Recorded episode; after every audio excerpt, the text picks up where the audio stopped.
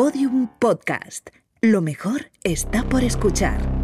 Hay un lugar donde nada pasa inadvertido. Yo soy el peligro. Donde cada palabra, Bendito sea el fruto. cada gesto, Y se acerca el invierno. cada mirada La verdad está ahí fuera. es analizada al milímetro. ¡Tenemos que volver! Ese lugar es secreto, Joder, joder, joder, joder, joder. pero nosotros podemos acceder a él. Laboratorio de Investigación de Series. Con los agentes Aurea Ortiz, Miquel Labastida y David Brieva. En Podium Podcast. ¡Estábamos tomándonos un descanso!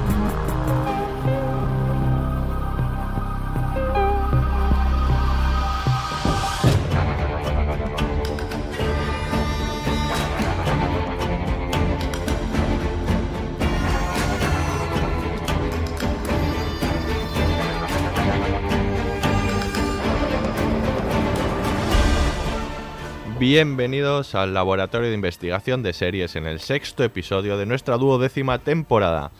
Hoy nos vamos al oeste americano para analizar el western de Hugo Blick protagonizado por Emily Blunt, The English. Y por esta cowboyística labor contamos con los agentes más forajidos del LIS, con el rifle cargado, viene la rastreadora de este podcast, la agente Aurea Ortiz. Hola Aurea. Hola, ¿qué tal? Pues os portáis bien, que estoy apuntando. A caballo ha venido y con un par de whiskies por desayuno el agente Miquel Abastida. Hola Miquel. A caballo, a caballo he venido. sí. A caballo has venido, ¿verdad? Y nuestro agente especial para este podcast es periodista y crítico de cine y televisión. Ya estuvo con nosotros en su momento hablando de Breaking Bad y ahora viene con un nuevo libro debajo del brazo llamado La Reescritura Infinita. Él es Enrique Albero. Hola Enrique, bienvenido de nuevo. Hola, buenos días. Y por último, el sheriff de este pueblo sin ley. Al habla la gente David Briva. Comenzamos. Atención, este podcast contiene spoilers.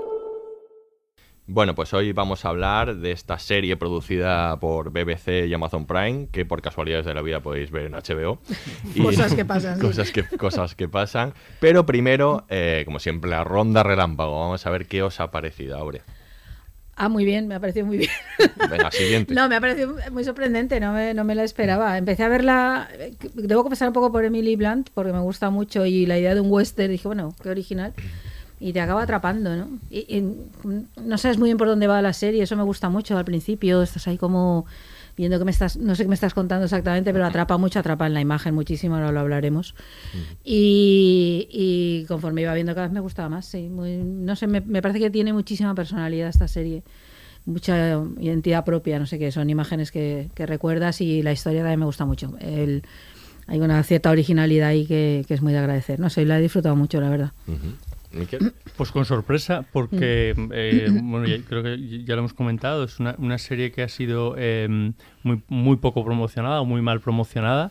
Y, y que tiene una producción eh, excepcional, es, un- es una eh, serie diferente para lo que estamos viendo, lo cual es eh, es de, es, es de agradecer y, me- y me- y a mí me ha sorprendido, bueno, yo la he visto obviamente porque vosotros me la habéis, me la habéis recomendado, pero me, me ha sorprendido la poca repercusión Sí. para una serie de esta de, de- de es esta, de verdad, de, de este nivel, sí.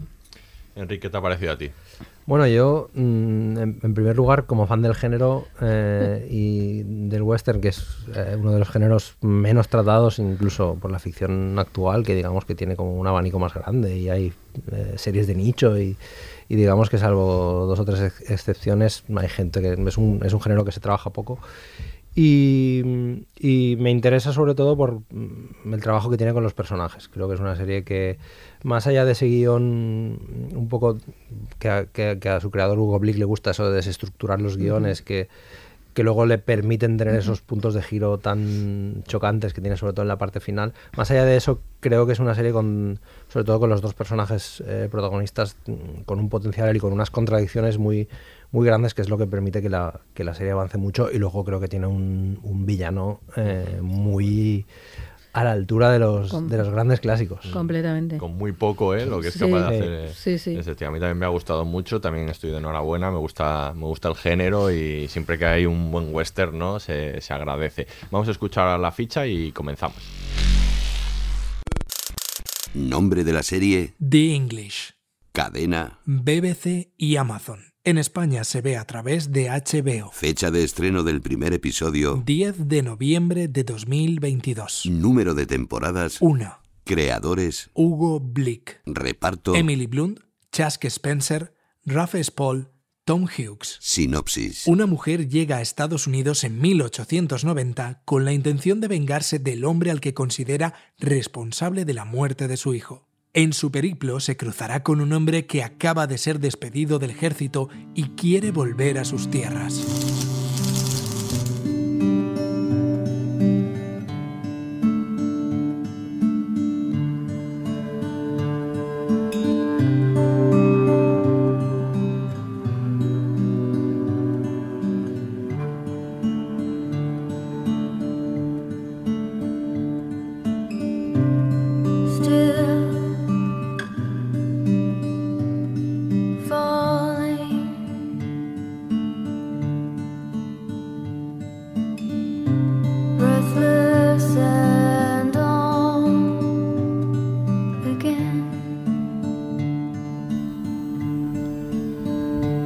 Muy bien, pues vamos a hablar efectivamente de The English, pero eh, no vamos a negarlo. Uno de los motivos también de hablar de esta serie es poder hablar del western, ¿no? Es una cosa que no hemos hecho antes aquí, un poco, si acaso, en nuestro primer episodio hace ya muchísimo tiempo cuando hablamos de Westworld, porque permitió un poco Claro. comentar.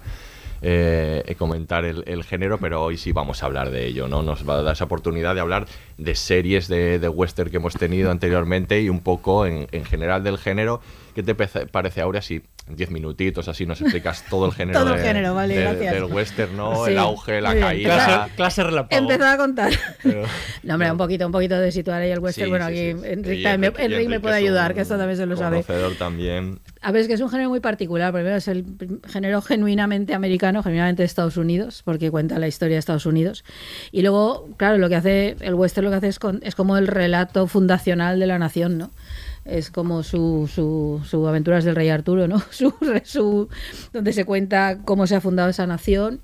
Eh, y es una mezcla de mito y realidad constante, ¿no? Además, eh, cuando empieza el western, porque el western está desde el principio en la historia del cine, eh, todavía muchas de las cosas están sucediendo. Es decir, esa conquista del oeste, esa creación de la nación no se ha sustanciado del todo, ¿no? Y la mayoría de los protagonistas están vivos, gran parte de ellos, ¿no? Entonces es como al mismo tiempo contemporáneo, está contando algo que la gente conoce de primera mano. Eh, y eso le da un carácter muy especial, ¿no? Y luego claro, se convierte en un género muy querido, ¿no? En el cual, claro, se va creando toda una iconografía, una épica basada en parte en la realidad, basada también en la muchísima producción fotográfica que hay del siglo XIX y pictórica, eh, que esto se nota muchísimo en todo el western clásico de Hollywood. Y ahí es el gran momento del western, ¿no? A partir de entre los años 20 y 50, digamos, ¿no? Eh, donde se crea ahí como todos esos grandes mitos, ¿no? Que ya están un poco en la leyenda y esa mezcla constante, ¿no? Entre leyenda y, y realidad, entre historia y mito, ¿no? Que, que le da tanta riqueza al género. Y luego lo que pasa, claro, a partir de los años 60, que igual es un poquito difícil creer en el mito, en un momento en que se están poniendo en cuestión todas las cosas, la Guerra Fría, la Guerra de Vietnam, eh, la contracultura, ¿no? Y un momento en el que el mundo, digamos, está poniendo en cuestión todo, pues igual es muy difícil creer en, la- en el mito que propone, que propone el western, ¿no? En esa primacía del hombre blanco, en esa construcción de una nación supuestamente eh, a partir de la familia, la comunidad, del imperio de la ley, porque lo que cuenta el western básicamente es la conquista de un territorio y por tanto cómo se van creando las comunidades y la gran guerra entre eh, la batalla entre la ley y la naturaleza y lo natural, esto es lo que cuenta. Y Claro. de lo natural forman parte el paisaje, pero también la población india. Claro. ¿No? de una manera muy clara. Entonces, digamos que cuesta mucho creer, ahí hay una gran una gran crisis en el western, bueno, quedan los grandes westerns crepusculares, que se llaman así un poco porque plantean esa idea como de una melancolía, de unos ciertos mitos que se están perdiendo, resquebrajando, en los cuales ya es muy difícil creer. Eh, viene a darle como una vitalidad a Sergio Leone, ¿no? Con el Spaghetti Western, haciendo un western muy estilizado, eh, muy violento, pero muy estilizado al mismo tiempo y más caricaturesco, yo creo que entendéis lo que quiero decir, ¿no? Como yendo como a los estereotipos de manera muy clara, y ya no tanto atendiendo a la historia como a algo convertido completamente en, en mito como tal. Y luego hay un periodo de decadencia importante, ¿no? En los 80-90 parece que se recupera entre Bailando con Lobos, los grandes westerns de Clint Eastwood, Sin Perdón Sí, sí, sí. y El Jinete Pálido, pero que también ponen en cuestión todo. Ambos westerns son muy desmitificadores, ¿no? De la figura del, central del héroe. Y, y algunos otros, y luego algunos como muy posmodernos, digamos, tipo Silverado, Forajidos de Leyenda, Sí. ¿no? Que digamos lo que hacen es una relectura muy de la época muy ochentera. Y a partir de ahí yo creo que más pocos westerns hay y lo que hay ahora es yo creo que la decadencia del género, la imposibilidad de creer en ese relato fundacional que cuenta el western, lo que está provocando es que la mayoría de los westerns que salen por lo menos en el cine son muy singulares, tienen muchísima Mm. personalidad, son muy autorales, todo el cine de Taylor Sheridan o varios de lo que hay tienen como una algo muy porque son muy autoconscientes, ¿no? Y están como reelaborando la historia de Estados Unidos, esto lo vamos a ver en la serie ahora, Ajá. o están proponiendo como nuevas nuevas como nuevas propuestas estéticas o una mirada distinta y los hace interesantísimos en general. Todos los westerns actuales tienen una personalidad muy grande, pues son obras como muy singulares. Van apareciendo ahí pequeñas Claro, perlas. es que el género como tal no existe, ¿no? No sé, la comedia, el género existe y hay comedia malísima, muchísima, muchísima, y luego algunas comedias buenas. Es que aquí no hay western, porque el género como tal, no, bueno, yo creo que no existe, no sé si Enrique está de acuerdo, y lo que creo que hay son singularidades y entonces, pues reapropiaciones muy, muy personales, ¿no? Que hacen que, que de pronto sean películas realmente muy singulares, lo que tenemos ahora, ¿no?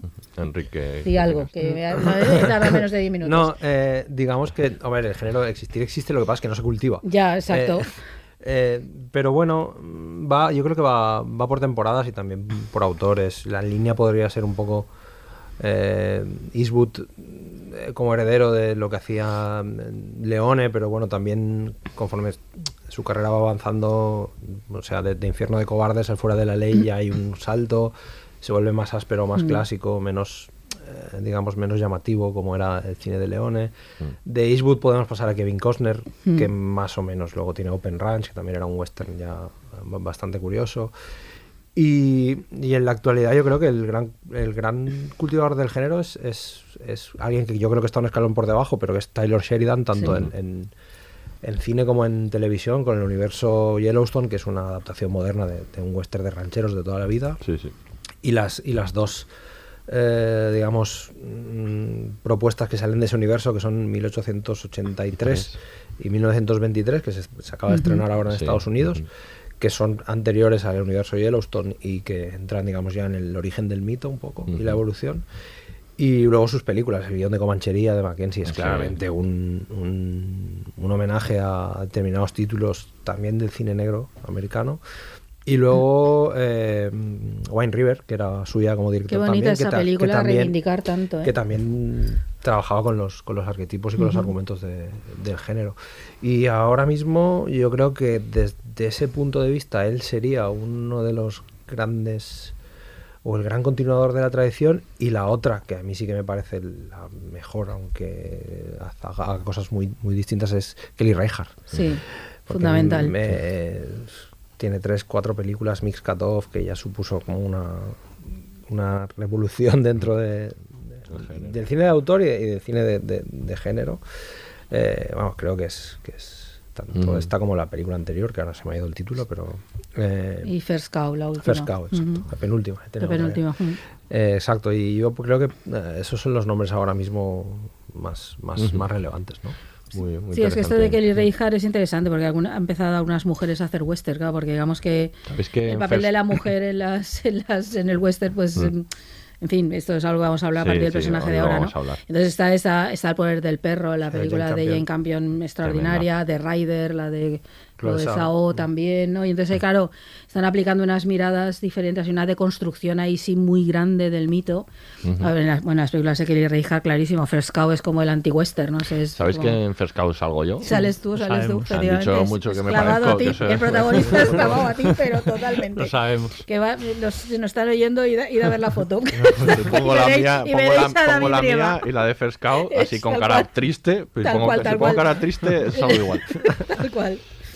Muy bien, fantástico, pues en, en ¿Ha 15 servido? minutos ha sido espectacular. Ahora, va, ahora sí vamos a hablar de las, a de las series, ¿no? De las series de western, ¿no? Que hemos tenido, que es verdad que también hubo un momento en el que estas series kilométricas, ¿no? De temporadas sin temporadas, había muchísimas, ¿no? En España no sé si fue tan conocida, pero en, en Estados Unidos Gunsmoke. Sí, que aquí se no sé la, ley del revólver. Yo recuerdo verla de pequeña esa. ¿Tú ¿eh? recuerdas la- verla de la- esto? En. Estados Unidos Tenía muchísimo éxito. Porque además era como que la ponían los domingos por la tarde y era como la veía todo el mundo. Bueno, sí. Pero también Bonanza, El Virginiano, no sé, hay, hay Maverick, hay Sí. muchísimas, ¿no? De, de esta época. Hombre, Sí. yo, yo creo que aquí en España la que más eh, predicamento tuvo fue Bonanza. Sí. Bonanza fue una serie que se vio mucho. Yo recuerdo verla con, con mi abuela, que además era fan del género, y veíamos siempre películas de vaqueros o series en reposiciones. Sobre todo también por el tirón que tuvo Autopista hacia, hacia el cielo.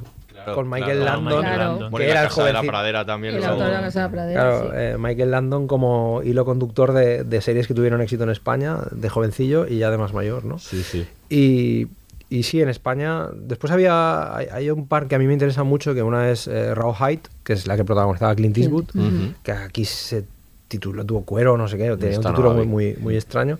Y luego otra que yo recuperé el año pasado porque salía citada en, en Bosque, que es una serie, una serie que a mí me gusta mucho, de Sí. detectives de. Amazon Prime, que Titus, era ¿no? eh, Half Gun Will Travel, que aquí se, se tituló El pistolero de San Francisco. Una serie Ah, con Richard Boone. Sí. Eh, que es una serie que también tuvo mucho éxito en Estados Unidos y que curiosamente el arquetipo del, del- del pistolero pacífico que no quiere liarse nunca a tiros, que intenta resolver las cuestiones de manera pacífica hasta que no queda más remedio que sacar el revólver a pasear, eh, como, como digamos, como eh, personaje tipo mm, del que, del que Harry Bosch es un poco heredero, ¿no?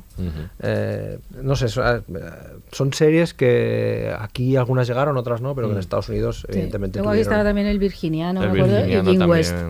Era un western muy particular, comedia western Sí. ahí. Mm. Yo la única que, que vi es Bonanza, que yo creo que también porque se programó durante Sí, más tiempo. ¿no? reposiciones, Llegó tuvo a- muchas. Maverick yo también fue una Maverick, serie. Sí. Maverick Es también. posterior, ¿no? Sí, Yo creo que Maverick empezó a conocerse sobre todo a raíz del remake de, Sí. de Richard Donner con, Claro. con Mel. Gibson. El de Mel Gibson, y no tanto la original, yo no, no Sí. tengo claro que se veía tanto en España. Pero en Estados Unidos serie había está- muchísimos, Sí. ¿no? El Llanero Solitario Claro. fue muy famosa, ¿no? La serie del Llanero Solitario y, y demás, ¿no?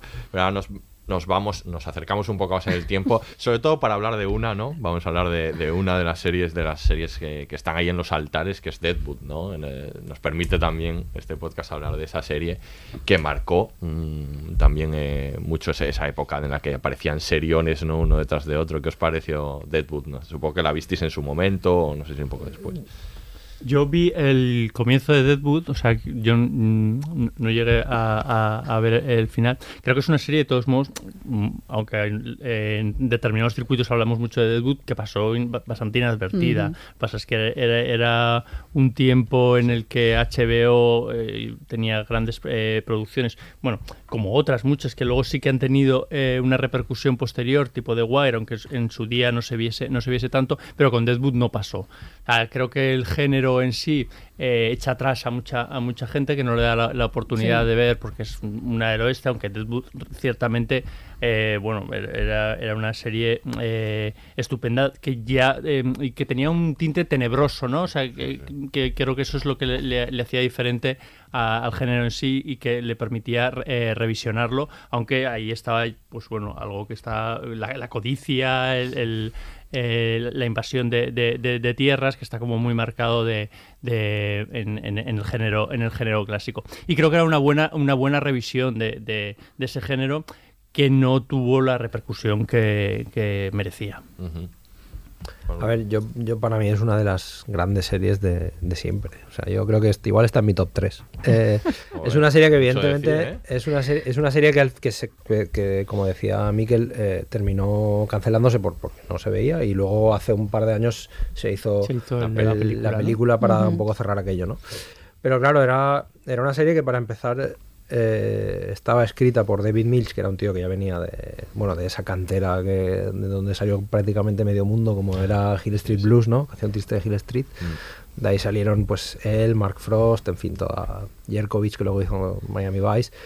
Y, y era una serie que jugaba ya con ese western desmitificador, Mm. sucio, feo, eh, además en una ciudad en la que no había ley, en la que cada uno hacía de su capa un sayo y el, el propietario del casino, Al Schwaringen, era el que controlaba desde la sombra toda la ciudad.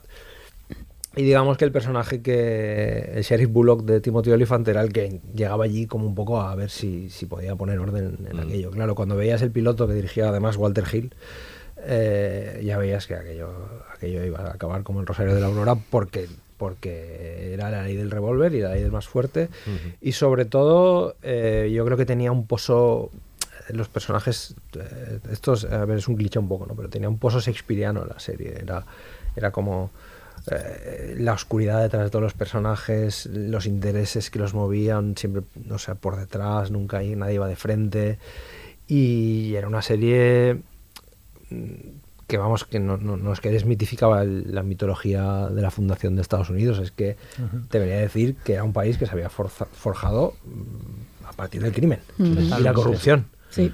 directamente. O sea, nada de medias tintas ni, ni, ni bobadas. O sea, aquí hemos somos así por esto, por esto y por esto. Y no es, y no es demasiado bonito. Que, que lo hace de English también. Sí, sí, claro, claramente, claramente. decir, yo, yo creo Clarísimamente. que, tienen muchas eh, concordancias, ¿no? Quiero decir, Mm. sobrevivir en Deadwood era como mm, sobrevivías de casualidad y aquí también pasa. Sí. eh, eh, en muchas ocasiones estás todo el rato temiendo eh, por, por, por la vida de, de- de la protagonista. Totalmente. Y yo creo que en Deadwood pasaba. O sea, quiero decir, lo de Ciudad Sin Ley es que era sobre todo que es que no sabías lo que te podías encontrar, literalmente, porque cada uno hacía lo que daba la gana. Y luego estaba eso, efectivamente, que es una civilización construida eh, en el, basado en el crimen, en la corrupción, el abuso, Claro. directamente. Es que bebe mucho de eso, ¿no? De esa crisis del western, ¿no? De un pequeño gran hombre, todas esas películas y tal, como bebe de ahí que empiezan a poner en cuestión y a decir, no, no, aquí hemos creado la nación matando gente. Eh, Matando la, la gente que ya estaba aquí y matándonos entre nosotros para construir esta supuesta comunidad que da la nación más grande del mundo y todas esas ideas, ¿no? Entonces yo creo que Deadwood recoge absolutamente eso de manera muy clara. Yo esta la vi poco, debo confesar que vi par- vi- empecé a verla lo siento, Everring, pero no, no, no, no, no me acabé de enganchar y probablemente la tengo pendiente. Habría que echarle un vistazo. Así que vi varios capítulos del Init, la primera temporada más o menos, pero reconozco que en parte, la sabéis, me tira un poco para atrás todos los universos tan hiperviolentos donde parece que no hay luz. No, no, no. Porque no yo creo luz, que la luz a luz. veces también existe. Entonces, ah, y, y no sé si con la edad me hago más blanda Ya, o igual, qué. igual De- ya se te ha quedado. Y me cuestan de, un de poco. hecho, es una serie que desde el punto de vista fotográfico es especialmente tenebrista. Sí, es muy- muy a- oscura, muy oscura. Y luego tiene otra cosa que es muy interesante, que es que coge a dos personajes de la mitología norteamericana, como son Buffalo Bill y Calamity Jane, y los revienta. Claro. O sea, Sí, ella es una borracha con su- Sí. bien construida porque tiene su corazón y, y- y es, es buena gente, pero vamos, te la pinta como un personaje hecho polvo y el Buffalo Bill de Sam Elliott, A mí- ni más ni menos. A mí cada día me cuesta más estos tipos de relatos como tan cínicos, ¿no? Tan así reconozco que me cuestan. Cosas mías, ¿eh? También. Que me parece una gran serie, que creo que desde el punto de vista de la producción y tal me parece apabullante, vamos, y creo que obviamente ha de estar ahí en la historia de las series y ser un hito. Esto lo tengo claro, pero reconozco que me cuesta un poco.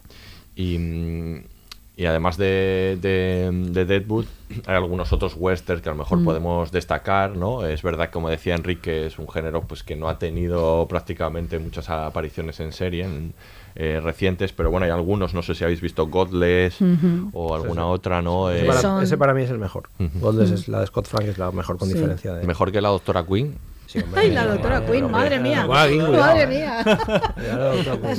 Jane Seymour por ahí con todo su glamour, ahí Sí, sí. curando gente. sí, sí. Un western canónico. Un western canónico, No, sí, eh, es verdad. Godless de los recientes probablemente. Sí, porque la de, la de Hell on Wheels. eh, Hell on Wheels yo la era, vi y- Era como muy entretenida al principio, pero al final Sí. era un absoluto disparate eh, continuo. Que bueno, que, lo- que la cuestión era que la adrenalina Mm. fluyera, ¿no? Pero. La primera y la segunda temporada eran la todavía se podía pero bueno era un western de estos también de venganza Mm. no Sí. como y tenía este interés de la construcción del ferrocarril no sé era Hay un personaje femenino central. un ahí, western claro sí, interesante sí. a, mí me, a mí- Sí. a mí me gustaba sí Y luego también estaba The Son. Sí, ¿no? con Pierce Brosnan y Carlos Bardem. Sí. eh, la de Hatfield and McCoys también Sí. esa, esa era buena. Ujú. Hatfield and McCoy estaba muy Sí, En la sí. miniserie, sí. Con, Sí, con Kevin. Costner también. Kevin un poco- Costner, Kevin Costner se apunta a Se un apunta al western, western. como sí, sí, sí. Sí, sí. Y no quisiera dejar la, pasar la oportunidad de hablar de jóvenes jinetes, que yo lo veía de, de joven, no sé si os acordáis de jóvenes No, yo no. jinetes. Aquello, sí. No, Salía Claro, Josh sí, no. Brolin, eran, eran Sí, mensajeros, joder, sí. eran mensajeros en el oeste. Ese estaba Johnny Depp, era posiblemente. Es Había que alguno ahí de estos. igual sí. pero, salía pero ahí. Uno había, había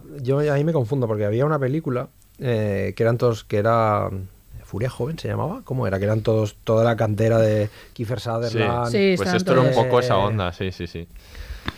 Que en realidad lo voy a buscar porque Búscalo, ahora, búscalo. ya, ahora, ahora ya, Ahora ya tienes ahora que- ya- Y hoy por la tarde te caen dos capítulos de No, jóvenes arma, arma. Arma Joven se titula. Arma joven. joven, sí, era, Ah, pero era muy parecido porque era Sí, un poco Sí, sí, era ese. mundo.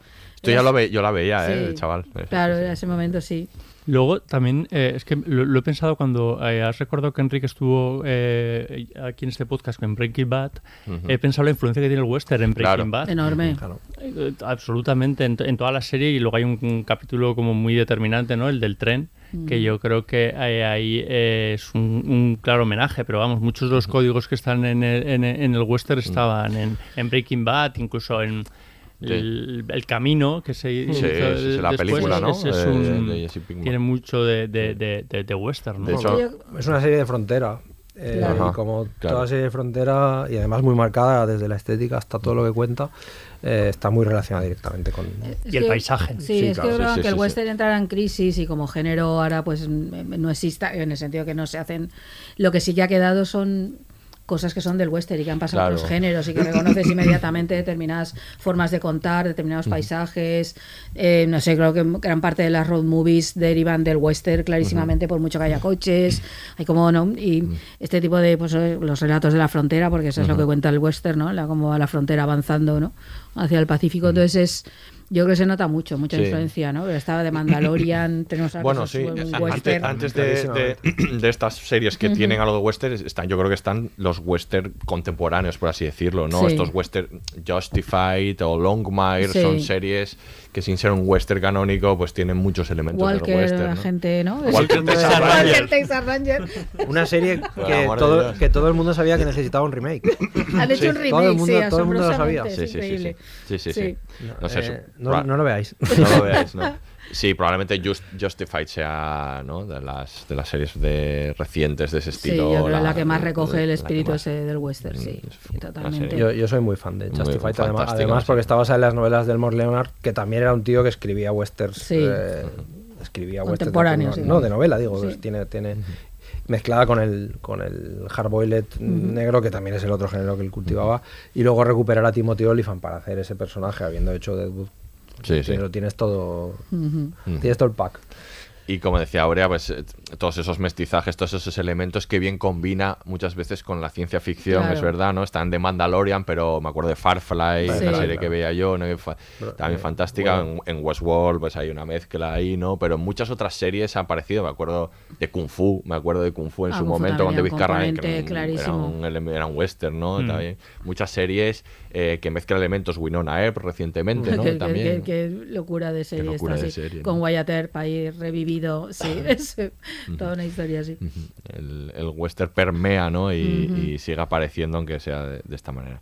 Estupendo, pues después de este repaso, ahora sí que nos vamos a, a poner a hablar de, de English. Escuchamos el primer corte y vamos con ello.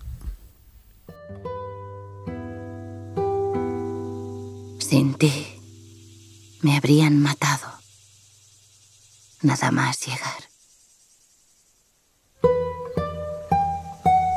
Así nos conocimos. Por eso nos conocimos. Era el destino. Y nosotros creíamos en el destino.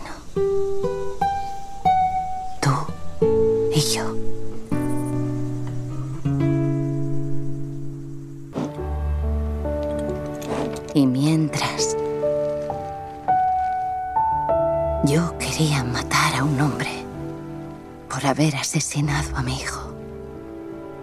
Y tú querías recuperar las tierras que te habían robado. Pero la diferencia entre lo que queremos y lo que necesitamos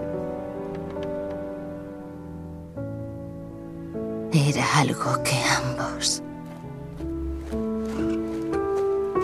aún teníamos que aprender.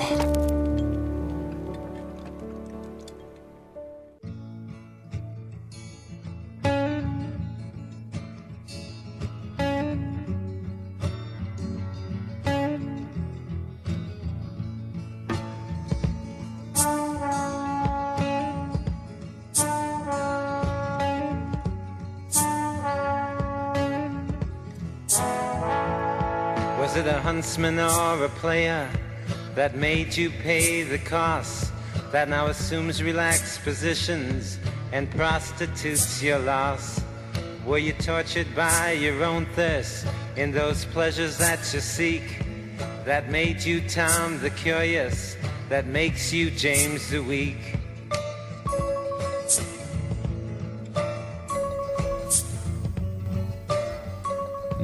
Vamos a hablar de The English y para hablar de The English tenemos que, hablar de su creador, Hugo Blick. Eh, Hugo Blick es esta especie de, artesano, ¿no? Que hace todo en, la, en las series, ¿no? El, el guion, la dirección, eh, todo, ¿no? La, la, producción, todo. El, y, y, es un tipo que interesante, es inglés, a pesar de haber hecho este western, hay algunos ingleses apasionados al western que han hecho alguno que otro, este es uno de ellos, y cuenta él que cuando tenía 18 años le enviaron a Montana, y que en Montana le pusieron bajo la tutela de un ex capitán de las Fuerzas Aéreas de Estados Unidos que le enseñó a cazar, le enseñó a pescar, le enseñó a vivir en, en este, en, estos entornos no eh, rurales y que eso le, marcó bastante. Además, en esa época dice que también estuvo en contacto con las comunidades nativas americanas, que eso que le, influyó mucho, ¿no?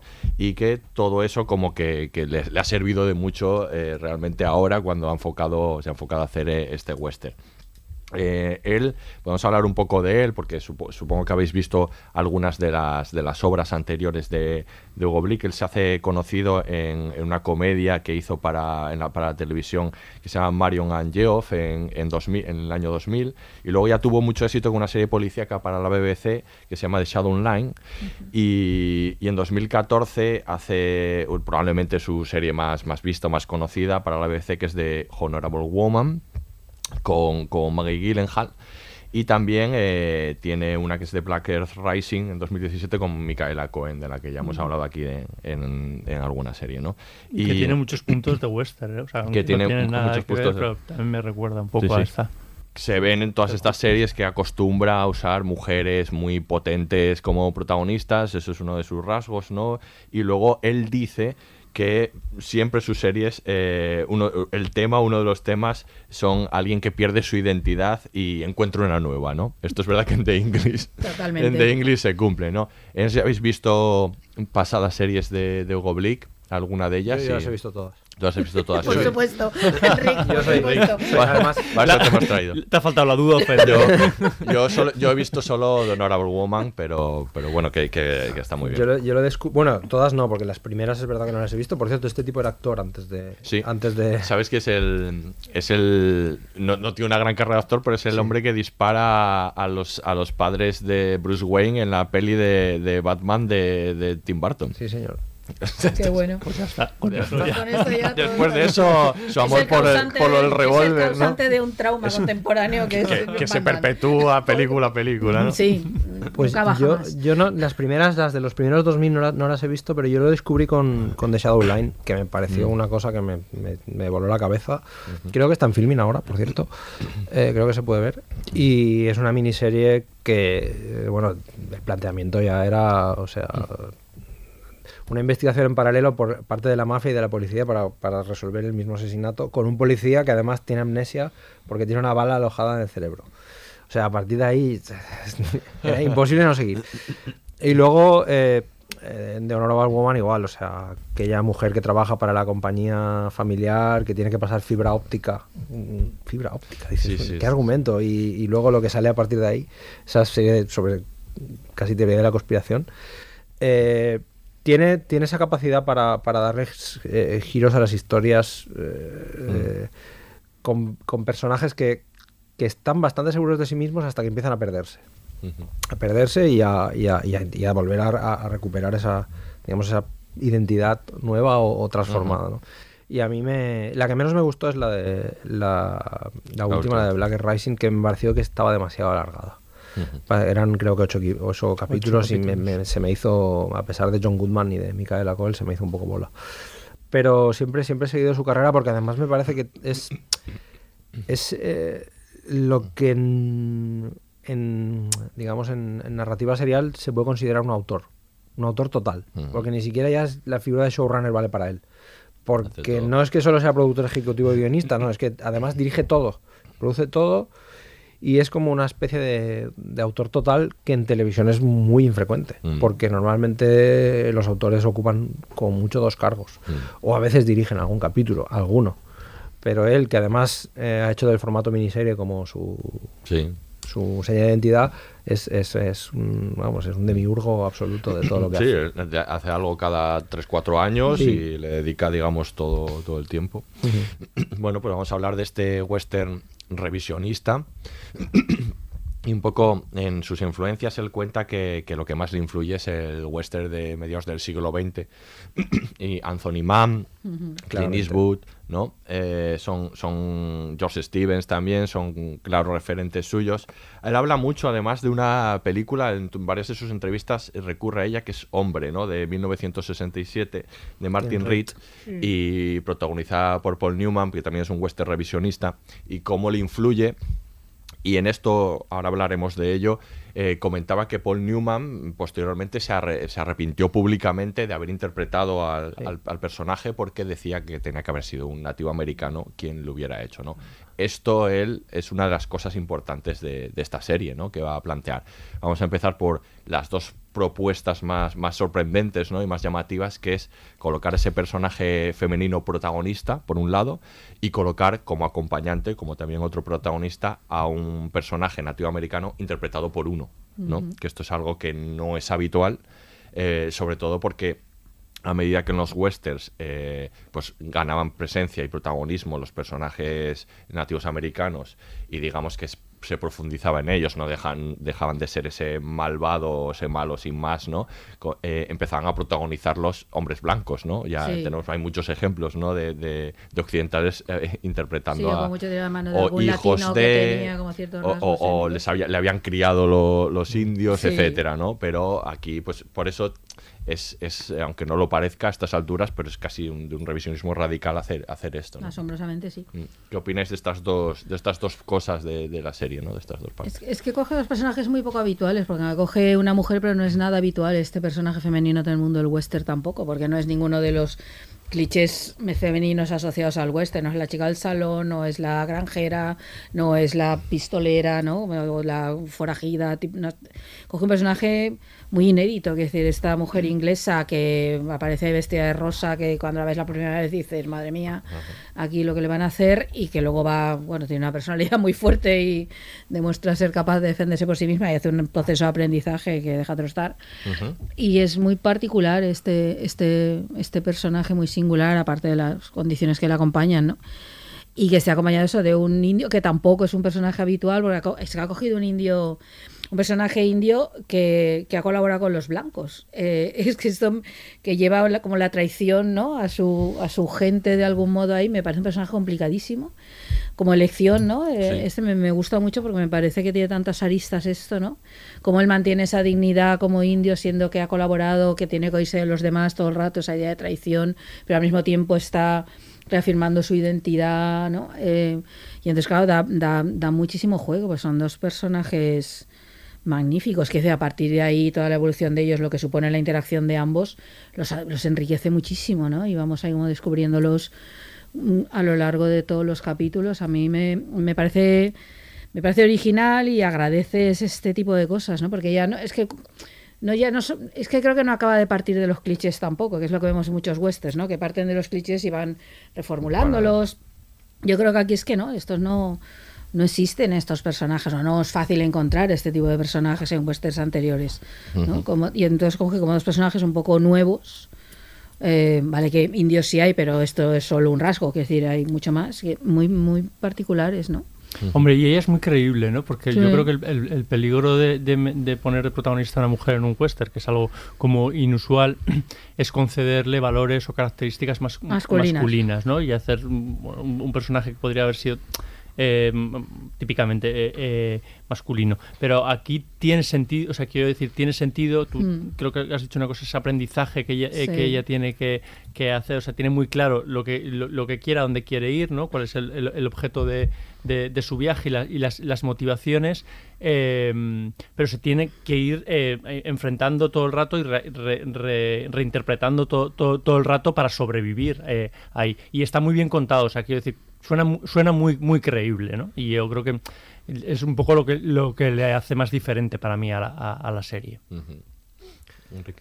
Eh, a mí lo que me gustan de los dos personajes es eh, que son tremendamente contradictorios. Mm. Eh, es decir, y sobre todo que hay una cosa que hace Hugo Blick, perdón, que, que a veces en, en muchas, eh, en muchos, tanto películas como series contemporáneas, eh, sucede y que a mí me parece un, un poco un, un error de apreciación, que es atribuirles a los personajes de, en este caso, finales del siglo XIX, eh, características y comportamientos propios del siglo XXI. Es decir, eh, lo siento mucho, pero no, las mujeres del- de 1890 no eran feministas, eh, no eran, no estaban eh, empoderadas. Ah, no ni- tenían ese aprendizaje. ni- evidentemente. ¿Qué pasa?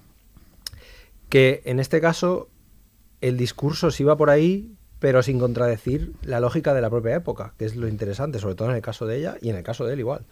Porque, eh, quiero decir, el, el personaje de Eli Whip, eh, del, del- del rastreador indio, es- sí, sí es un poco más arquetípico, pero eh, es alguien que eh, se ha dedicado a trabajar para los blancos, traicionando a los suyos y que ahora quiere recuperar la parte de tierra que en teoría le corresponde y que sabe que no la va a tener por el simple hecho de ser indio. Es decir, es una contradicción constante desde todos los puntos de vista. Y a ella le sucede lo mismo. Ella es una mujer más o menos emancipada, de- de- que viene de, de, de una Europa, digamos, un poco más evolucionada que Estados Unidos. eh, pero que si hablamos de las condiciones en las que es madre y tiene el hijo que luego fallece, eh, tendremos que analizar hasta qué punto eh, no puede haber alguien que considere que esta es una película conservadora y provida, incluso. Eh, cuando ella lo que demuestra es una capacidad de independencia eh, que Mm. está en contra de, esa, de ese tipo de, de maternidad un poco forzada. No lo claro, hubiera es pensado todo- jamás. Bueno, a ver. Sí, vale, sí, he contado crudamente lo que sucede, sí, pero dentro del relato eso no, No, es así. de- dentro, del, Para nada. Dentro Claro. del relato no, pero si tú ves todo el trauma que ella arrastra Sí. eh, por la pérdida del hijo y las condiciones en, los que lo en las que lo tiene, y siendo una mujer de familia rica, podría haberse pagado un aborto. Ya. O en ese momento. Y no lo hace. Y eso, que es una decisión que, que puede ser con- considerada conservadora, desde, desde- desde un punto de vista casi ideológico, está en contradicción con la manera que ella tiene de conducirse eh, a lo largo de toda la película, que es alguien que, que aprende a valerse por sí misma en un contexto sin importarle lo que digan los demás ni lo que hagan los demás. Y a mí eso me parece que tiene un valor tremendo dentro del personaje porque en el fondo todos nos enfrentamos a ese tipo de contradicciones eh, a, mayor o menor nivel. ¿no? Sí. Y eso creo que es lo que le da una potencia a los dos personajes tremenda. A ver, claro, por ejemplo, eso, el hecho de que ella decida tener el hijo, seguir adelante con el embarazo y tener el hijo, pero esto es algo, por ejemplo, por lo que decías de la cuestión de época, está muy presente en las en las novelas del siglo XIX. Claro. Esto la mujer se aparta, la envían a algún lugar apartado eh, y entonces ahí pues lleva su embarazo, lleva a su hijo, al cabo aparece o no Claro. aparece con un niño Por- que a saber cómo por- ha por- salido. por eso y ya que, que- sí que, que sí que forma parte del mundo, es lo que está- estabas diciendo, Claro. porque tiene toda la lógica desde el mundo en el que ella está, en ese mismo mundo que hemos leído en las novelas del 19, de, de Dickens, de, Claro, pero quizá alguien con la mirada de actual Wilkie Collins y demás. haría a- una con la mirada actual lo, lo enfocaría de una manera distinta a como era en aquella época. Entonces es to- absolutamente lógico que tenga que tenga a la criatura, pero mm, no faltará quien diga que, que menuda decisión, que por qué no. Ya, bueno, pero eso no entra, en- primero no entra dentro de la lógica probablemente de aquel momento y segundo es un personaje singular y como otro personaje singular eso, puede hacer lo que quiera. mí- Entonces, estas lecturas que se hacen actualmente a mí me molesta mucho de en series o en cine de, de, de, de un personaje particular sacar como conclusiones generales y está haciendo, no, a ver si leemos los relatos. Caramba, que como, pues, A mí eso es lo esta es la historia de una persona que, se, que hace esto, un personaje construido así, así. Entonces yo creo que aquí, aquí queda plena, vamos, es, ya digo, yo no me lo había ni, no se me había ni ocurrido que pudiera surgir esa crítica, A la mí- verdad. Yo, yo le di bastantes vueltas, sobre todo porque, porque al ser un personaje tan, mm, digamos, rompedor en cierto punto y tan independiente. Bueno, pero es eh, rompedor por, por todo lo que claro, le pasa. claro. Probablemente si no hubiera pasado nada hubiera sido una señora inglesa que se queda ahí No, en si la- es- su sociedad y en su esto y yo qué sé. Y No, no, claro, si a mí me parece un valor tremendamente positivo sí, que no. esté tratado así. Sí, es sí, lo que le da que existen esas contradicciones en los, en los protagonistas y los hacen muy ricos. A mí me gusta mucho como, cómo se la presenta ella, ¿no? Desde el inicio, ¿no? Ese carruaje, ¿no? El que baja vestida de rosa como si fuera Alicia y Sí, no, no, es- además está mostrada, la muestran primero, ¿no? El pie, ¿no? La, así, es que es, Es claro. tremendo, ¿no? Y cómo eh, inmediata- La inadecuación inmediatamente absoluta. de ahí al, al suelo, o sea, Claro, al- a, lo, al- a lo más bajo, ¿no? O sea, como, como ese choque de realidad, esa pérdida absoluta de, de control y de poder sobre, sobre lo que le pueda suceder, ¿no? Viene de, obviamente, una familia rica. Y, y cómo poco a poco ella a lo largo de la serie va recuperando ese poder, ¿no? O sea, esa, esa capacidad de decisión, ese poder. Y encima luego lo hablamos si queréis, pero cómo el vestuario va, Bueno, el vestuario va mostrando todo, serie. todo ese proceso, Todo va pasando de ese rosa al rojo, del rojo al morado en los vestidos, que va como... Y ese juego entre llevo pantalones pero también Claro. falda al mismo sí, tiempo, sí. ¿no? Y va como adquiriendo ahí todo eso. Es, es precioso todo el trabajo del vestuario. Muy simbólico, constantemente, sí, sí. Es My Fair Lady en Fortapache, o sea, Sí. llega allí y boom. Además la presentación, que lo primero que ve cuando pisa el pie en el suelo es un cadáver. Sí. Y a partir de ahí mm, ya, ya va, sí, todo, ya va exacto. todo. Sí, y cae encima, ¿no? Luego, Sí, eh, sí, sí, totalmente. Y además en el lugar aquel en medio de la nada, que ya... Es, es un casa- poco una, una mujer que cuando llega a ese territorio nuevo y tiene que aprender a vivir allí, sabe que lo primero que tiene que aprender es a matar. Hmm. Y a Claro, relacionarse sí, con sí. la muerte de otra manera. Esto, ¿cuántos, la pregunta que le repite creo que dos Sí. o tres, ¿cuántos asesinatos y ¿Has visto? robos Sí, has visto ¿cuántos desde has que has visto llegado? desde que has llegado? Sí.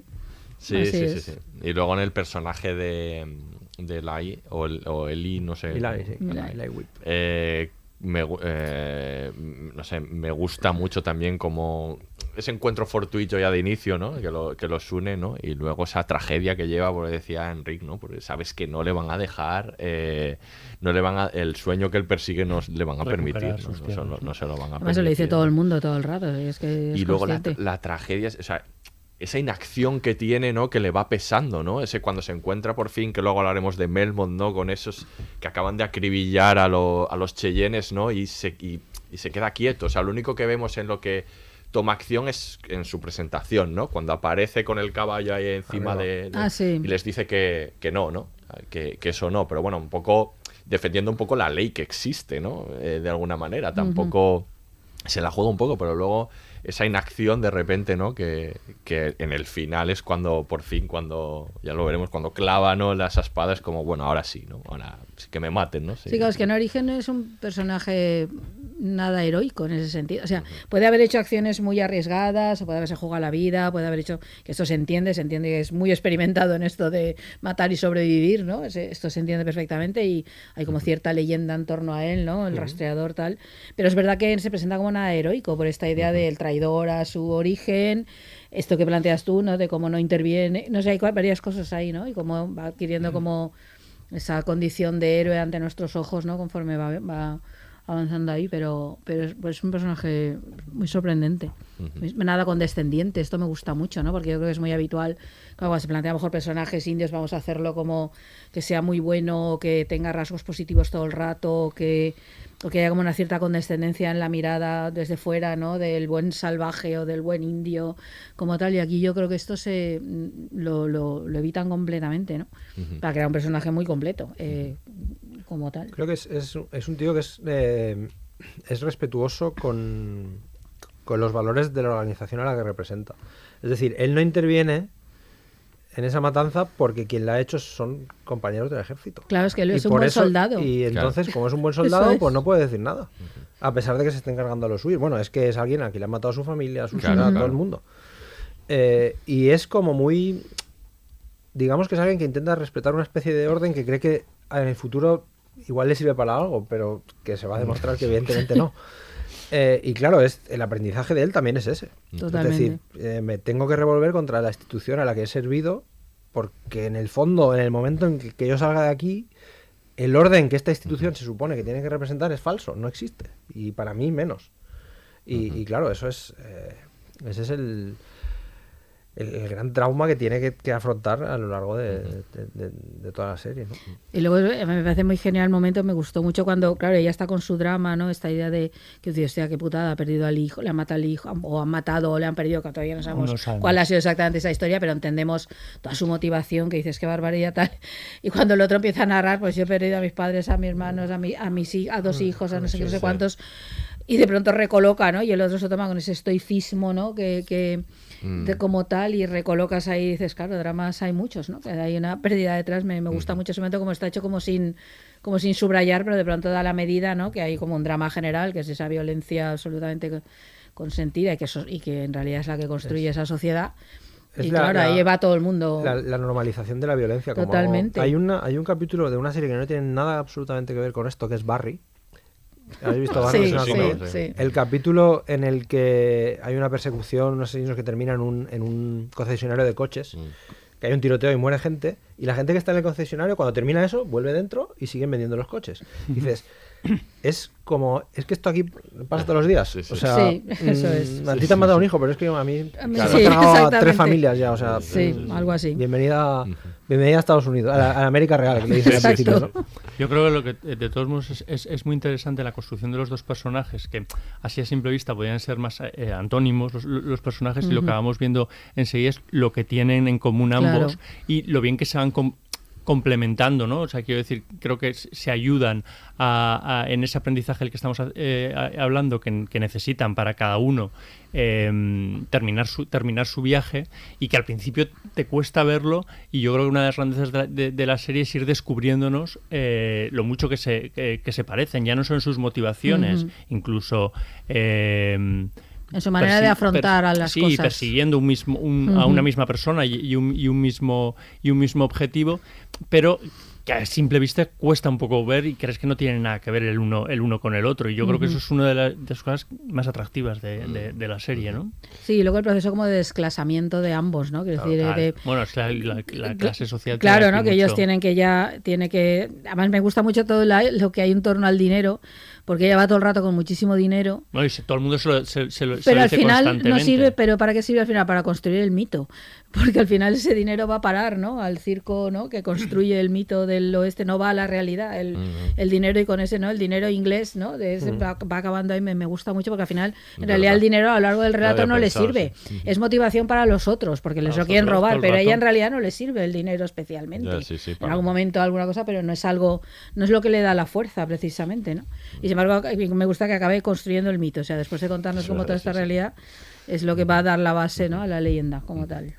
Y luego de- del personaje de Lai, eh, me gusta, dices que no es un personaje retratado de manera heroica, pero sí que tiene el porte heroico. Totalmente. Que le iguala con los Eastwood, ¿no? los Paul Newman, los, los Lancaster, toda esta, esta gente, ¿no? Como que a- ahí está también. No, y la el- presentación que decías tú a caballo, que analizas, analiza Enric muy bien el sí. artículo que tiene que en el cultural. Sí. No, esa- ahí está, claro, como héroe, Que- entronizado casi. Pero es que ahí está la cuestión, ¿no? De colocar a este personaje indio, a este actor indio además, y colocarlo ahí con ellos, ¿no? Ahí está el- No, Sí, sí. es el personaje que, que en- además en esa presentación se ve muy claro que es que digamos que es el moralmente válido Eso. de la historia y el que tiene más autoridad moral sobre el resto y el que y el que hace las cosas más o menos bien dentro de, de ese contexto, ¿no?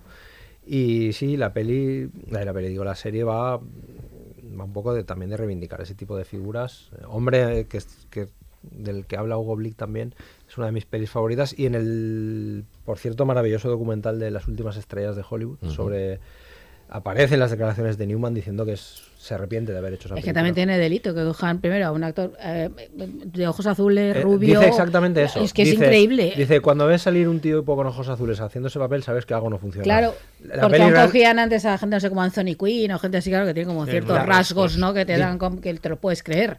Pero es que yo el caso de con, Paul Newman. con perdón de Paul Newman, a mí la peli me parece que funciona perfectamente y, y está francamente bien, pero, pero entiendo. Sí, una cosa y más, y más un tipo como él, con todas las. Sí, la sí, carga sí. de, de- de- Claro. de- de reivindicación social que llevo detrás y política, que, que se planteara ese tipo de cuestiones, que está bien que surjan. ¿eh? Pero bueno, sí, reivindicar la figura de, de ese tipo de. Mm, Y para acabar este bloque, reivindicar la actuación de Chaske Spencer y de hombre, Emily Blunt, favor. que, que está muy bien, ¿no? Funcionan además juntos, mm, tienen mucha química. Funciona funcionan. mucho química. Es Ella- un poco de, mezcla entre buddy movie y comedia romántica que, Sí. que, Sí. que- Sí. que los dos además funcionan muy bien primero al principio como con esos roces que tienen porque se están conociendo y luego bah, to- todas las secuencias con las estrellas y te- cómo se van eh, juntando. Eso. Pero esto sí que es una, una idea muy que está muy en el western. Eh, muchos westerns, esta idea de juntar dos personajes Sí, sí, improbables y que funcione. Esto sí que es muy del western, ¿no? Y cuando funciona bien, valor de ley.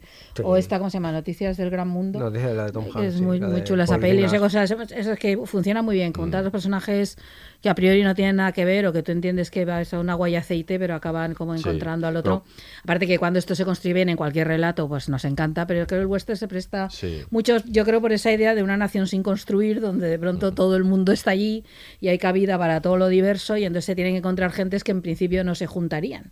Que a lo mejor es más difícil en nuestro mundo actual hacerlo, pero en un territorio y en una nación que está absolutamente por construir, ¿no? Y ahí va cada uno con su motivación.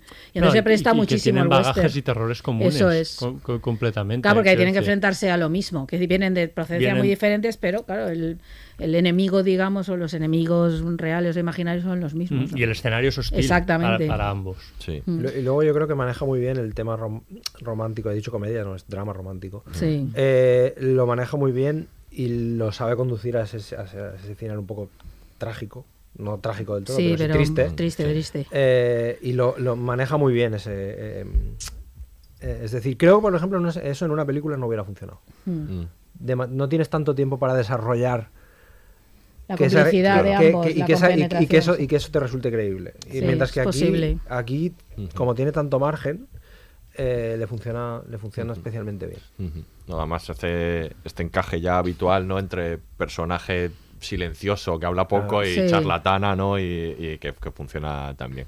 Vamos a escuchar ahora el segundo corte y seguimos hablando de The English.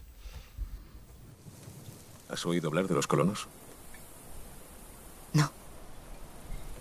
Primero el gobierno nos envió al territorio indio. Ahora ya no lo llaman Oklahoma. Primero era nuestro. Ahora no lo es.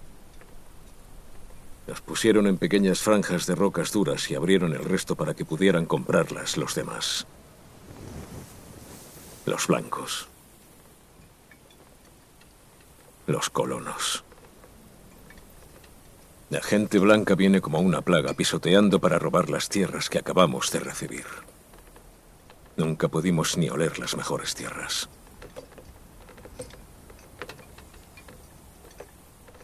¿Ves por qué no hablamos mucho? Los ingleses escriben la Biblia, pero no nos cuentan la verdad. El otro día dijiste que no buscabas culpables ni favores. Y así es.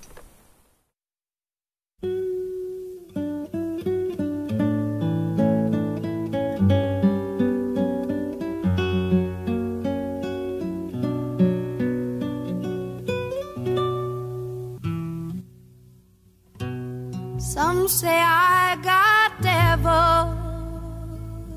Some say I got angel. Pues vamos a seguir hablando de The English, de esta his- historia de amor, ya lo hemos dicho, ¿no? Al final es un- una historia de amor, pero como dice Hugo Blick, eh, el tema del vaquero es la venganza. Y, la venga- y es un western, obviamente, de, de venganza como muchos otros clásicos, ¿no? Centauros del desierto, Sin Sí, sí. perdón, hay- eh, tienes para elegir, ¿no? Y la venganza es el elemento motor, bueno, de, de ella fundamentalmente, ¿no? Vamos a ir descubriendo eh, en esta serie eh, qué es lo que le ha sucedido, qué es lo que le ha sucedido, ¿no? Cómo, y ya nos toca hablar un poco de, de ese personaje fantástico que aparece en la serie, que sería el tercero, ¿no? Aunque aparece muy poco, pero la presencia que tiene es inmensa, que es David Melmont, que es este, este malvado, El ¿no? Al que le dedica, el villano al que le dedica el cuarto episodio, hasta el cuarto episodio no sabemos nada esto me parece él. increíble, porque esto forma parte de esta manera de contar, ¿no? Perdón. Sí, no, sí, es verdad. No, no, no sabemos nada de él. El cuarto episodio se lo dedica prácticamente entero, ¿no? Y un retrato de su figura y aparecerá justo al final.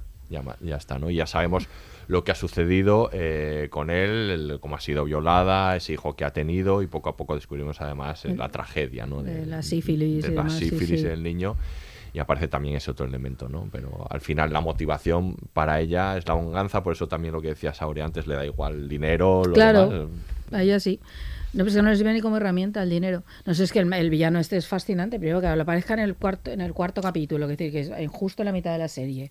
Es decir, cuando presenta muchos elementos aparece uno nuevo cuando todos pensamos que el villano era otro. Sobre todo por eso, porque quiero decir, te desconcierta porque Claro. tú crees que el villano va a ser otro. El marido, ¿no? El marido. Claro, no, y cuando aparece al principio parece que va a El ser prometido, el prometido, prometido, que va a ser como un personaje secundario porque está ahí que forma parte de la troupe del marido, que es un pistol, un tipo allí que bueno, que es un buscavidas Oh, como pero que- tantos. pero qué, qué, qué presentación. No, la ¿eh? presentación es brutal. Con ese diálogo Sí, en el sí. que amenaza al otro que les tiene. Bueno, es tremendo, ¿no? Sí, y luego es un villano, claro, porque en realidad no aparece tanto, sí, le dedica al cuarto capítulo, pero luego ciertamente No sale más lo hasta nombran, el final. Pero tiene una, eh, de momento eh, aparece y lo contamina todo. O sea, es como, ¿no? Sí. Es como el- y hay una comparación con esta cuestión de la sífilis, ¿no? Con esa idea del contagio, ¿no? Que es el que crea esta sociedad, bueno, en este caso el contagio como de la violencia y de la psicopatía, porque al final el tipo es un psicópata, ¿no?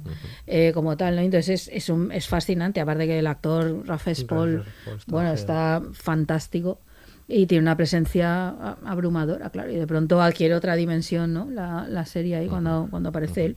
Yo, para mí tiene es un personaje que sobre todo tiene un, un poder eh, metafórico muy grande. Mm. Porque es un inglés que trabaja como contable de un señor, que es el prometido de ella, que en el momento en el que se van de Inglaterra y llega a Estados Unidos, en un país en el que ya el orden de Claro, clase ya no hay clase, ya no claro, rige, eso es. dice, Esta es la mía. ahora, ahora voy, ahora voy yo.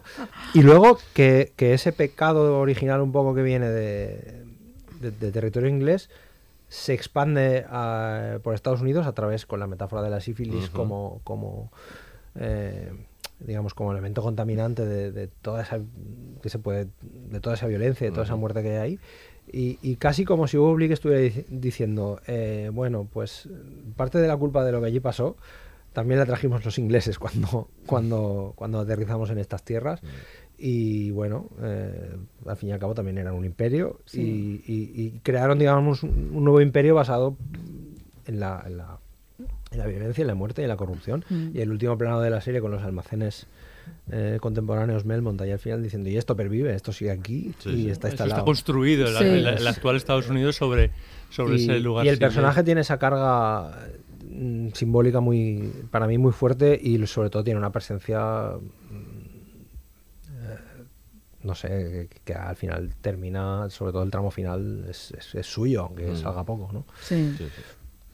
No sé, es que es muy llamativo porque yo creo que a veces en muchos de los westerns que hemos nombrado, sobre todo en los contemporáneos, que decir estas, como son figuras tan clichés, el villano, tal, no sé cuántos, ten- quedan como caricaturescas o muy trazadas como en pocas líneas y sin esa presencia, como que recuerdan más casi a personajes más dibujados, ¿no? Que no, que no construidos, no hechos de carne y hueso. Y yo creo que aquí, sin embargo, funciona de maravilla. O sea, es que es un personaje que te crees. Es decir, aunque tenga todos estos rasgos como a priori poco Pero porque parte del realistas, cliché, claro, pero le da fundamento. No, es no, un poco completamente. como ella, ¿no? También Sí, lo parte de un cliché ¿no? de, personaje aparentemente débil, eh, pero, pero que, claro, tiene toda una motivación eh, detrás y unas, un- unas consecuencias lógicas. Y con él pasa un poco lo mismo. O sea, quiero decir, formalmente es, el villa- es un villano, mm, quiero decir, eh, de, de película, tal cual nos lo íbamos imaginando, pero es que es mucho más. Mucho que más, eso. mucho O sea, más, No, sí, no sí, simplemente un tipo malo porque sí. O sea, Sí, sí, sí. Tú lo has dicho, o sea, quiero decir, es que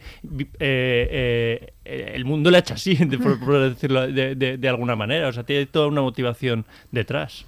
Bueno, tiene una motivación que es la codicia, el La entender codicia que, y- que- que ha, llegado un ha llegado a un lugar Pero es que en el cual puede ejercer eso que no ha podido hacer. o sea, y una- decir, es que es la manera de sobrevivir Claro, también en ese y un lugar. resquemor de clase que hace que diga, Claro. os vais a enterar de quién soy yo, ¿no? O sea, Entonces, es- claro, es que esa idea de la ida y vuelta, que esto viene del, del colonizador, Mm. eso esto es en, en la serie es esencial, es que lo, Sí, sí, aparte se igual. verifica no solo ya a través de su historia, sino que lo plantean como tal, que decir, llegan allí, entonces tú desde Europa llegan algunas cosas nada deseables, ¿no? Y, Claro. entonces- y ahí de pronto se reconfiguran y se convierten en la base de, creación de la nación, la codicia, ¿no? El robo, la violencia, la muerte, que la vida humana no vale nada, ¿no? Que es intercambiable por cualquier O sea, cosa, ¿no? Y esa idea de una Mm. nación basada en la sangre, absolutamente. O sea, Melmont es un personaje que me- básicamente lo que hace es romper con la estructura de clases de donde viene, pero para instaurar otra que igual Sí. es hasta peor. Claro, claro. Eh, Claro, claro.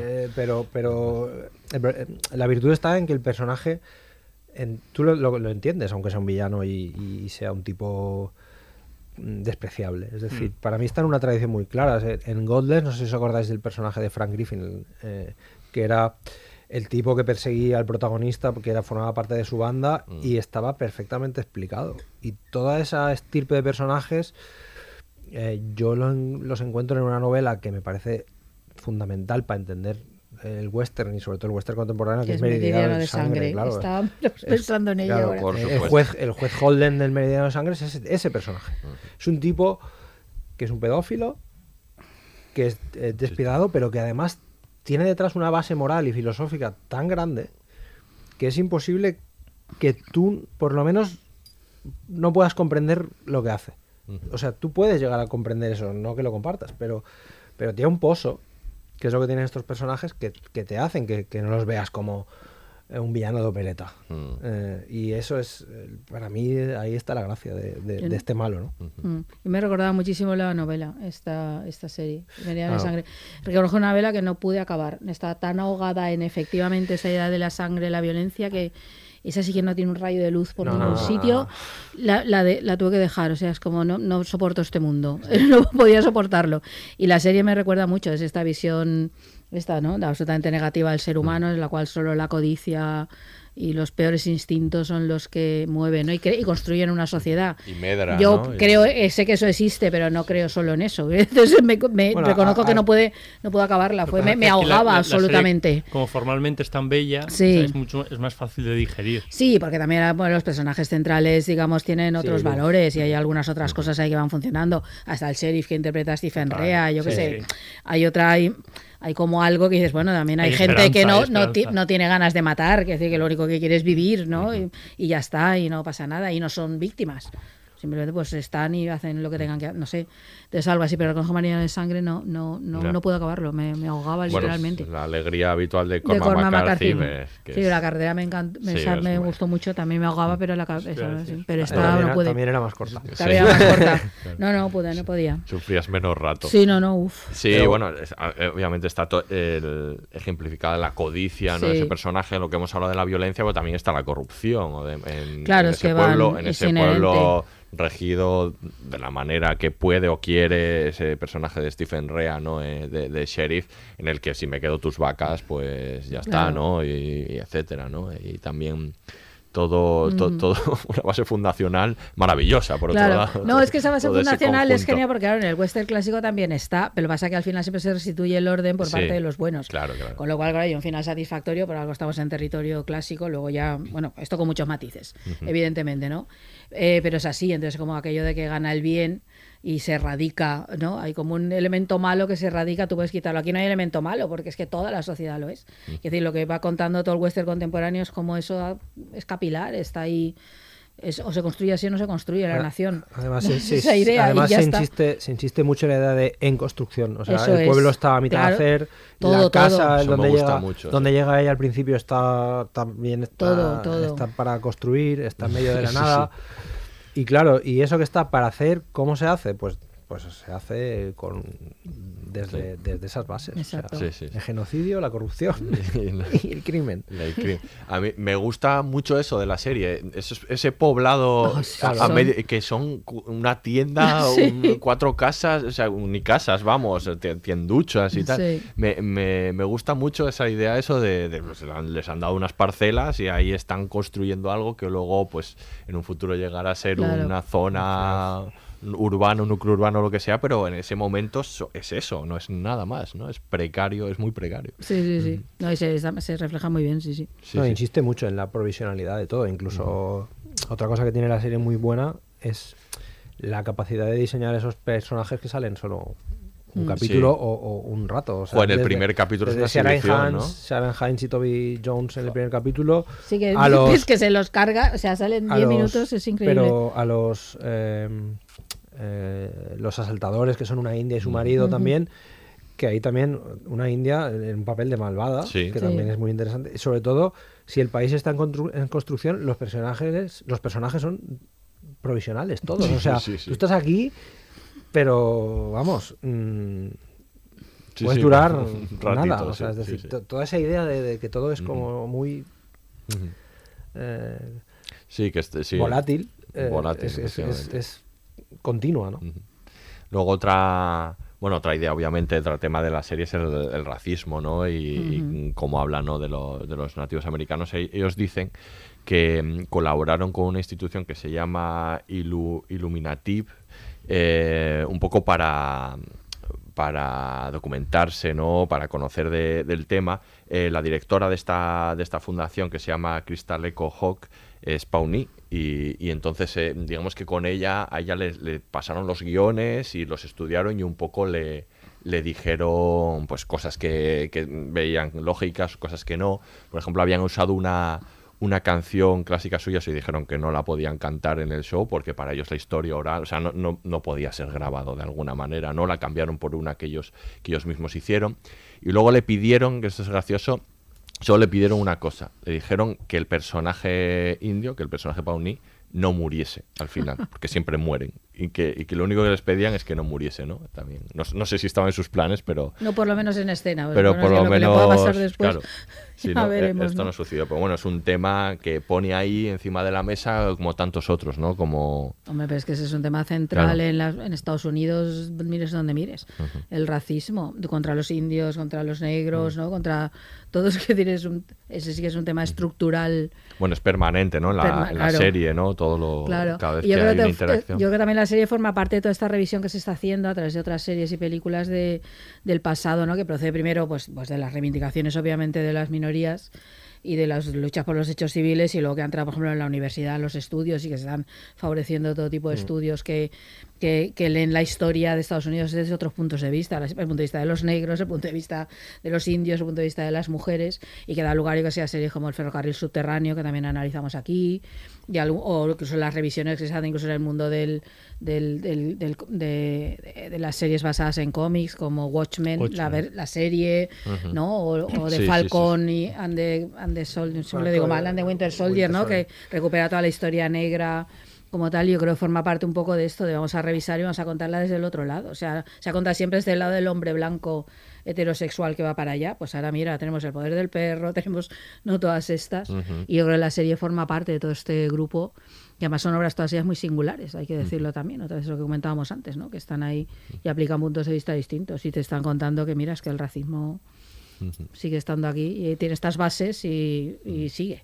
Y el racismo de, de- de varias maneras, ¿eh? porque me llama la atención sobre todo en esa parte final, este racismo paternalista de, de estos que les acaban disparando con un rifle de, De de- bú- matar de búfalos. búfalos. Que, como que han adoptado a esas mujeres indias, ¿no? Como para que las, de- de- las tienen Ah, como... bueno, sí, Para instruirlas. sí, para instruirlas, ¿no? Este racismo paternalista, ¿no? Y, Esto me recordaba el capítulo del ferrocarril subterráneo dedicado Sí, cuando van a la ciudad cierto, esta donde claro. está la escuela y se supone que ellos, los negros, son admitidos como miembros de la sociedad, pero que esconde una operación de otro tipo, ¿no? Era esa, esa misma idea, Sí, ¿no? sí, sí, sí, sí, sí. Pero además es un proceso de aculturación, de olvídate de tu cultura y, y vente a la mía, ¿no? Que yo soy la el buena. que manda, que es la no es buena. válida la yo tuya, soy, ¿no? claro, exacto, ¿no? Sí. Sí, sí, pues eh, vamos, a, vamos a escuchar el último corte y hablamos del final. ¿A dónde irás? Volveré al loop. ¿Por qué? A veces tienes que ver algo para dejarlo ir. No puedo dejarte ir. No puedo.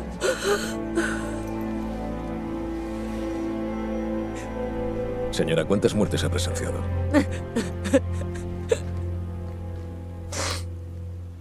Pues muchas, en realidad. Ya sea largo o corto. Solo estamos un instante. Tú y yo. Todos. Pero esa estrella tuya, Escorpio. cuando la veas, mira a su derecha. El lobo, a su lado. Nunca cambiará.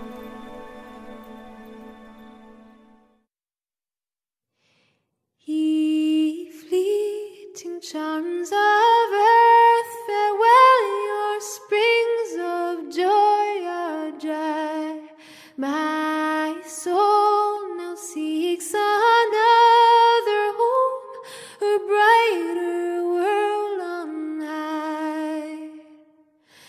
I'm a long time traveler. Pues vamos a. Entramos en el último bloque y vamos a hablar de del paisaje de la mm. serie. Mm que es un paisaje que está rodado en España. Sí, esto no lo hemos dicho hasta ahora. Sí, no lo hemos dicho hasta ahora, pero es una, es una serie que, que nos remite a las películas de Leone, ¿no? Eh, claro. eh, Pero no está rodada en. Almería, No sino en Castilla, en ¿no? Castilla, y en sí. las y en las- sí, sí. Castillas. Y con Sí, sí. profesionales españoles. Todos, pero Sí. to- todo el equipo, director de fotografía, Pues, pero de- compositor, sí, decía Hugo Blick que mucha de la gente de la producción, de la parte española de la producción, que estaban allí, que tenía o, o padres o madres o tíos o lo que fuera que habían estado vinculados a las películas de Spaghetti Leone, western. que venían con sí, que venían con, con ese bagaje ya y que, que esa riqueza la había incorporado, por supuesto, a, a su rodaje. Pero eh, es increíble, ¿no? Las llanuras de Wyoming que bien se ven, ¿no? Pero es que parece de verdad. No, es, es- un yo- paisaje tremendo, ¿no? Sí, sí. Bueno, Y un paisaje que, por cierto, obviamente es uno de los, es un tema en sí de- del del western, ¿no? Hombre, es el gran tema porque se habla de la conquista del territorio, entonces el, el tratamiento del paisaje es esencial.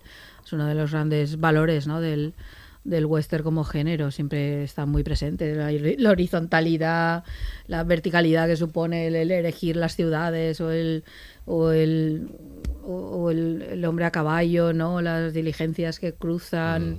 Es que, es que no, no, hay, no se forma parte de la esencia del western y aquí yo creo que le sacan un partido enorme, ¿no? Con toda esa construcción de la horizontalidad constantemente en esos horizontes bajos y demás. O, Pero sí. y sobre- todo luego la belleza de esos paisajes y sin embargo son territorios eh, muy, muy, muy peligrosos, Ujú. ¿no? Y son territorios que se van a pervertir con la acción de, de- de- del hombre, ¿no? Yo creo que la idea de la belleza está, está- Sí. está ahí constantemente en algunas eh, formas de, de morir, ¿no? Cada vez que hay alguien que muere con lo de, eh, con- cuando le atacan con una flecha, ahí siempre se detienen mucho en, en el momento de la, de, de- de la caída, ¿no? Y se- que es un poco como eh, llamativo hacer de, de- de momentos tan, eh, tan duros algo tan, tan bellos, pero yo creo Mm. que ahí en la, en la fotografía y en la realización están, están muy medidos, ¿no? Para Claro. jugar con eso. Es que más el relato del western ese, ese es el hombre contra la naturaleza. Entonces, Totalmente. todo el rato eso está y entonces se juega siempre mucho con la escala, ¿no? con la, la idea del paisaje sublime. Aquí hay todo un concepto por otra parte, del, del la- paisaje sublime, yo creo muy romántico, del romanticismo me refiero, de la época, de ese concepto del paisaje sublime, a lo Turner, todo ese tipo de cosas, ¿no? Eh, y que está muy presente. Y claro, siempre se juega con la escala, ¿no? Es la, es la idea de una naturaleza monumental, Inmensa. inabarcable, inmensa, frente a la- ¿no? los hombres diminutos, ¿no? Que están ahí como, como jugando a, a con- a controlar el territorio, ¿no?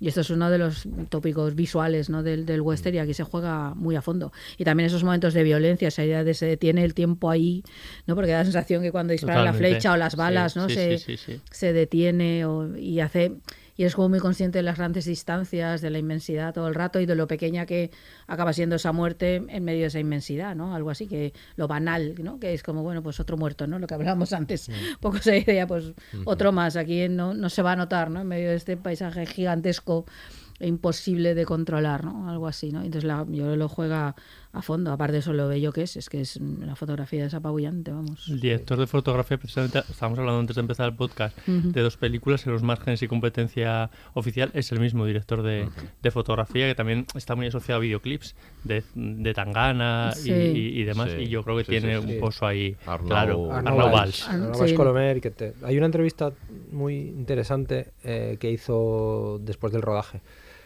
Porque el rodaje no se iba a hacer en España, el rodaje se iba a hacer en Estados Unidos. Mm. Pero vino la pandemia y tuvieron que readecuar horarios y cuando le dijeron a él que iba a rodar en España dijo, "Eh, ¿qué? ¿Y cómo, ¿Y cómo queréis que saque yo Vamos a hacer las los localizaciones. Cielos, los cielos que hay en Wyoming y aquí? Y él, él no estaba muy, muy seguro al principio, pero luego dijo que, bueno, que al final encontraron las zonas y que evidentemente, vamos, te da, el- da el pego Funciona a la com- perfección. completamente. Absolutamente. No, yo creo que hay, hay un... A mí lo único que no... que con lo de la estética de la serie que no me termina de convencer es el esteticismo de determinadas muertes. Creo que, es, que es, eh, a veces embellecer la- la muerte no es necesariamente... Más dentro de la propuesta de la película. Es decir, no, no estamos... eh, no estamos en una peli de, no sé, mm, que la violencia es como divertida. De Sergio Leone. Eh, Aunque sí que es verdad que copia algunas cosas O de Tarantino. Mm. Bueno, Sí, Tarantino ta- un montón. a Taranti- Sí. De Tarantino las, las secuencias dialogadas largas Sí, y los temas, sí. eso evidentemente está. Que por cierto no lo habíamos mencionado No lo antes, lo pero, ahora pero- también, pero es otro de los, de los que sigue haciendo westerns hoy en día. Y después el Leone en algunos duelos, por ejemplo el principio, el primero de la diligencia, eh, claramente está inspirado en Leone. El uso del primer plano de la música, eh, como es casi una coreografía y tiene un sentido de la musicalidad muy claro. Eh, pero luego hay algún tipo de muerte que además es como muy sentida, en la que se esfuerza, es un poco demasiado grandilocuente en algunas imágenes, para mí. Pero más allá de eso, lo que a mí lo que más me gusta de todo es cómo trata el paisaje. Y el paisaje, y está clara, clara, claramente inspirado en las pelis de Anthony Mann de los 50. Eh, clarísimamente. Eh, Horizontes lejanos, Tierras lejanas, Cimarrón, eh, El hombre del oeste. Mm, es como el paisaje, además de ser el decorado donde todo sucede, te sirve también para describir qué les está pasando es. a, a los personajes. Es al Eh, mismo tiempo psicológico. Claro, ¿no? es, es- es Ese el uso simbólico de- de- del paisaje. O sea, el momento en el que ella está, por ejemplo, que ni siquiera es paisaje, es un interior con paisaje, en el que ella llega a la casa de Sharon Hines y descubre que su viaje ha estado totalmente tutelado hasta que ha llegado allí que, eh, y que está... Sí, en el primer capítulo, o sea, sí, que está bastante perdida ya, sin ella saberlo. Y, y cómo la filma en, en sobre todo esos planos frontales, que la serie está llenísima de planos frontales, grandes, sentada en la parte de atrás de la casa, que son todo cortinas raídas, Ujú. reencuadrada, y dices, si es, eso se utiliza para, para explicarte que ya está desamparada absolutamente y, y- y perdida. Y ese tipo de tratamiento del paisaje es, es continuo a lo largo de la peli. Creo que es que es, es muy interesante como, como lo utiliza y muy consciente de, de qué tipo de referentes eh, maneja además porque o sea, es, tiene que ser Anthony Mann porque es una peli además de viajes, de, ir continuamente de, de un sitio a otro a, a- en este no a transportar ganado, pero sí a buscar un objetivo, ¿no? Eh, y, y bueno, y además hay mm, también eh, temas eh, La puerta del infierno, que es la primera peli de Mann de los 50, eh, es la historia de un indio que trabaja como rastreador y que vuelve a, a su tribu y descubre que aquello está lleno de miseria, ¿no? Es decir, hay cosas temáticas, la venganza, yo qué sé, el Colorado Jim, o en fin, y, y sobre todo el, el cómo trata el paisaje eh, está muy claramente inspirado en, en Mann y me Mm. parece uno de los grandes hallazgos de, de- de- de la serie. Luego dicen que la gente que hace series no tiene en cuenta estas cosas, pero mira, resulta que al final sí. Él sí, por lo menos. Sin duda.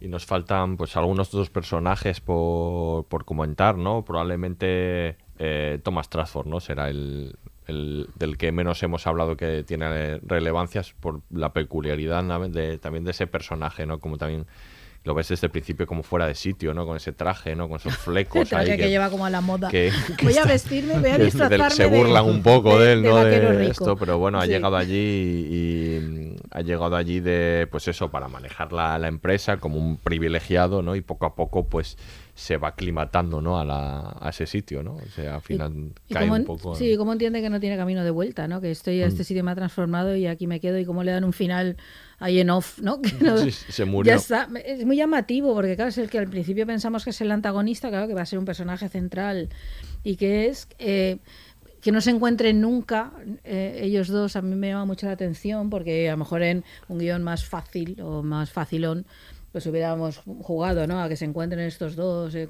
y no eh, como me, me gusta porque es esa idea de pues ha formado parte de esto ha sido absorbido por esta tierra ha sido convertido en alguien a su vez violento no y y codicioso y demás, que al final tiene un cierto grado de redención cuando le devuelve las Devuelve las vacas, vacas, claro, ¿no? sí, y sí. eso, y se da cuenta que, que no, y ahí pues ya está, ¿no? Es decir, no, en realidad está contada su historia, ¿no? Es muy, es muy llamativo, ¿no? Ese, ese personaje también sin- lo singulariza mucho a través del vestuario, todo el Sí, rato, de los siempre, colores, no ya solo esta primera aparición, sino también otras veces y eso, ¿no? Está muy, muy singularizado.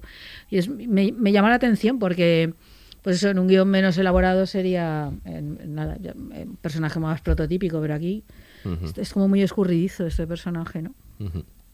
No creo, ahí, no sé. Eh, hay una cosa que Blick es que es muy listo.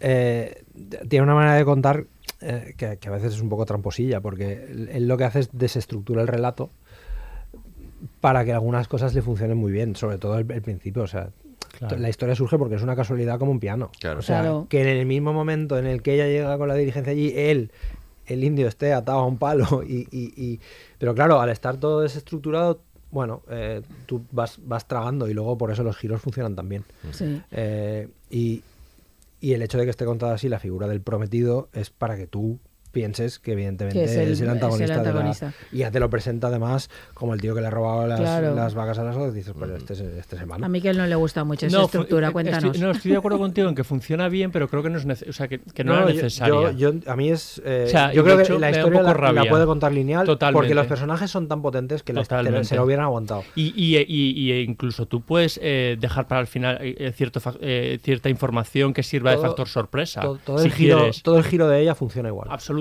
Igual. to- to- totalmente. O sea, lo Igual. puedes desvelar eh, al final. eh, mm, no, no hay necesidad de que conozcamos antes eh, lo, lo- lo que ha sucedido y, y, el- eh, es enriquecedor para, para, para el espectador. Yo creo que forma un poco mm, parte, lo hemos dicho eh, en, en podcasts anteriores, de esta del fin del relato cronológico en, en- en las series, pero claro, llegado a un, re- a un relato de estas características dentro de este, de este género, yo creo que no es, yo creo que no, no- no es necesario y a mí me saca en, algún, en algunos momentos. O sea, yo creo que tiene un- una potencia suficiente el relato para, para contarlo de una manera lineal, que lo otro es, tú lo has dicho, un poco tramposo. Y, Pero a sí- ver, perdería. Es verdad que, que, eh, si lo cuentas de manera lineal, que yo creo que se sostiene perfectamente, vamos, sin ningún problema, lo que pasa es que sí que es cierto que algunos giros de guion los Claro. pierdes. Y él ahí. Los giros de guion son. Muy golosos, Muy, ¿no? muy golosos y muy Pero, trazados. pero le salen bien, a sí, otros sí, claro, salen no, mal. no, no, no me molesta. Pero no, yo no, sí que no. creo que tiene cierta lógica desde la perspectiva de ella, porque ella es un personaje que oculta, sí que cuenta lo esencial, o sea, alguien ha matado a mi hijo, que es lo que la Claro. mueve, pero el resto lo oculta. Ella no, no, no Pero lo quiere contar. Eso, eso lo puedes mantener hasta Sí, lo puedes, puedes sí, pero, pero mantener. entonces- sí, pero yo creo que la serie lo que mantiene, lo, lo mantiene, hace este hijo desde el punto de vista de ella, aparte por mantener los giros de guion, evidentemente, pero creo que tiene cierta lógica con eso, porque ella, hasta el momento que va mostrando quién es, cuando muestran las manos, porque nunca las muestra, ¿no? Mm. Y vemos que Mm. está enferma de sífilis y eso, Sí, pero eso tiene lo podría sentido cosas- mantener. ese tipo de cosas, ¿no?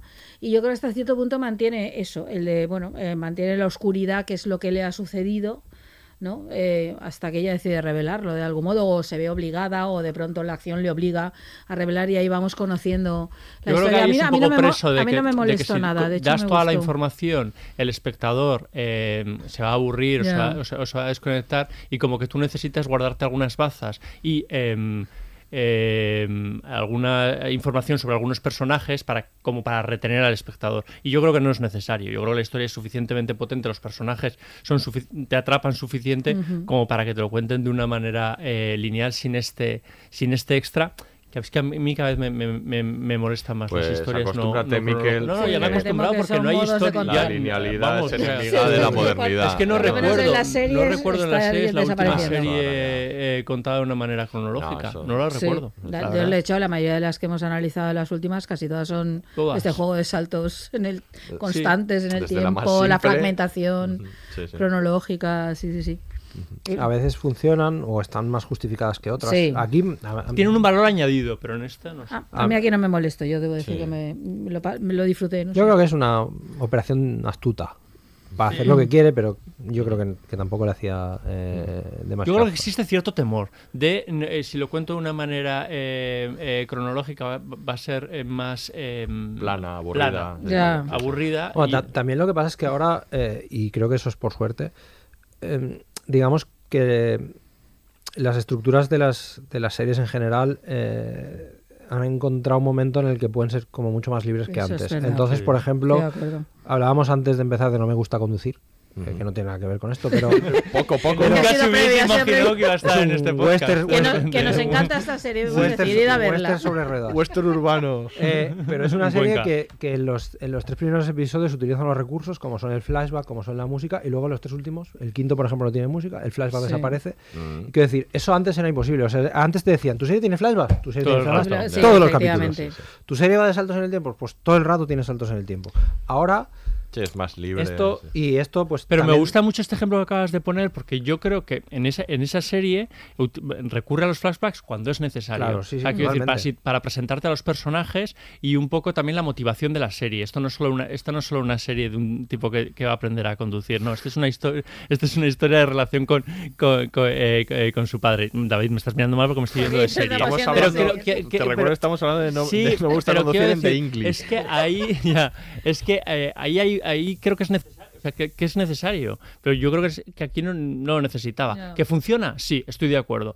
¿Que es una concesión para un autor, como tú has, le has presentado a él, y que puede contar mejor eh, así la historia? Perfecto, sí, pero a mí en algunos momentos me, sa- me saca y me da un Mm. poco de, Sí. de- de- de rabia, Puede pero ya suceder, está. sí, sí. Se me pasa enseguida. Vale, bien.